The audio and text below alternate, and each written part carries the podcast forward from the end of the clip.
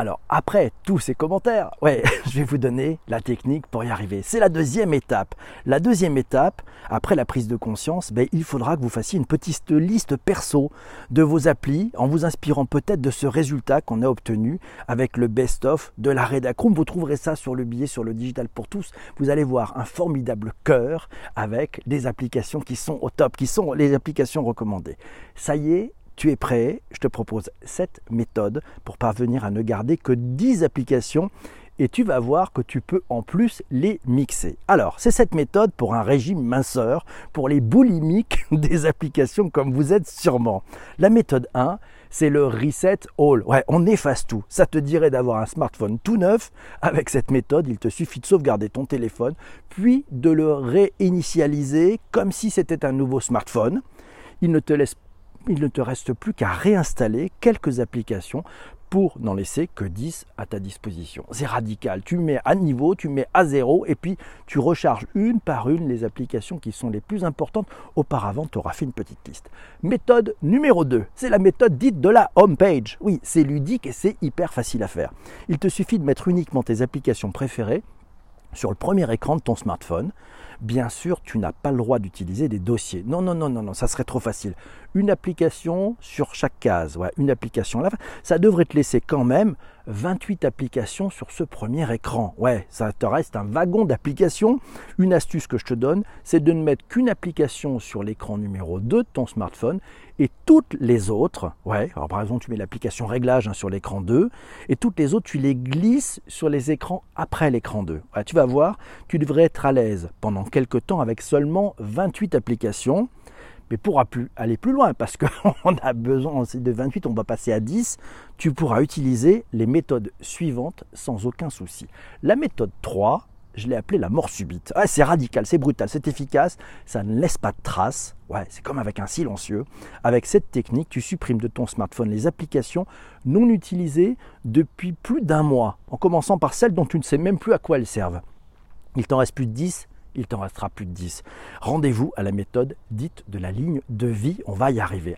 À méthode 4, la mort lente. Ouais, si l'OS, si l'OS de ton smartphone le gère, les applications que tu ne gères plus sont généralement repérables par une petite icône signalant qu'elles sont désormais dans ton cloud. Ouais, good news, tu peux les supprimer immédiatement de ton smartphone sans aucun souci. Elles sont sauvegardées, mais elles ne te servent plus. Voilà. Et si jamais tu en avais un besoin urgent, elles resteront de toute façon disponibles pour un nouveau téléchargement car elles sont sauvegardées dans ton cloud. Tu es pressé on passe à la méthode 5, on passe à Pareto. Oui, méthode 5, c'est la loi de Pareto. Ça marche comment Pareto? Bah, Selon le principe de Pareto, 80% des effets sont le produit de 20% des causes. Ok, l'idée, c'est on applique ici cette loi en ne gardant que 20% des applications, celles que tu utilises le plus, celles qui représentent 80% de tes utilisations. Tu as presque une centaine d'applications sur ton smartphone ne garde donc que les 20 que tu utilises le plus. Ça y est, tu as déjà fait 50% du chemin, il t'en reste maintenant 10 à enlever. Tu vas voir, ça fait un bien fou. Dans 15 jours, tu recommences et tu appliques cette fois-ci la technique dite de la ligne de vie. C'est la méthode numéro 6. Et la méthode numéro 6, la ligne de vie. Ça marche en trois étapes. C'est très très simple. La première étape, tu prends un bloc de post-it. Ouais. La deuxième étape, tu écris sur chaque post-it le nom d'une application qui est très importante pour toi. Tu continues ainsi jusqu'à 20e post-it. T'as pas le droit à plus de 20 post-it. Ouais, je sais, je sais, je suis sympa. On passe à la ligne de vie. Alors on passe à la ligne de vie, c'est très très simple. C'est la troisième étape. Tu vas aligner les post-it sur une ligne imaginaire, les uns à côté des autres, de gauche à droite, et on va faire un truc fabuleux. Tu vas mettre l'application la plus importante à la droite, ouais, la plus à droite, et l'application la moins importante, la plus à gauche, et ainsi de suite. Et tu vas devoir les régler, tu vas devoir les aligner, mais, mais tu n'as pas le droit de tricher. Hein. Non, non, non, c'est sur la même ligne de vie. Ouais. Et donc tu vas devoir faire des choix, tu vas devoir dire, bah, celle-ci est plus importante que celle-là. Ah ben non, j'en étais pas sûr. Tu bouges le post-it. Une fois que tu es arrivé, ça y est, tu as listé tes 20 applications, eh ben, il y a un truc hyper efficace. Tu prends les 10 premières à partir de la droite, tu comptes 1, 2, 3, 4, 5, 6, 7, 8, 9, 10. Tu t'arrêtes là et voilà, ça y est, bravo. Ça y est, bravo, grâce à la ligne de vie, tu y es. Et puis sinon, il y a la méthode 7. C'est la méthode du geek, ça s'appelle iOS 14. Oui, iOS 14. Tu l'as peut-être découvert lors de la keynote d'ouverture de la WWDC 2020, la conférence mondiale des développeurs. L'édition 2020, on en parlait d'ailleurs sur le Digital pour tous et puis dans ce podcast. Apple te réserve une très belle surprise à l'automne 2020 avec une pile intelligente. Oui, c'est une nouvelle fonction qui permet à Siri de te proposer automatiquement sur ton écran les 8 applications les plus importantes pour toi en fonction de tes moments de vie. C'est magique, je le teste depuis le début, c'est vraiment extra. Ça marche comment avec iOS 14 ben, Tu ajoutes une pile intelligente d'applications qui sont proposées par Siri sur le premier écran de ton iPhone. Tu passes les deux applications qui sont les plus importantes pour toi au pied de l'écran. Et puis tu pousses les autres applications sur la page 2.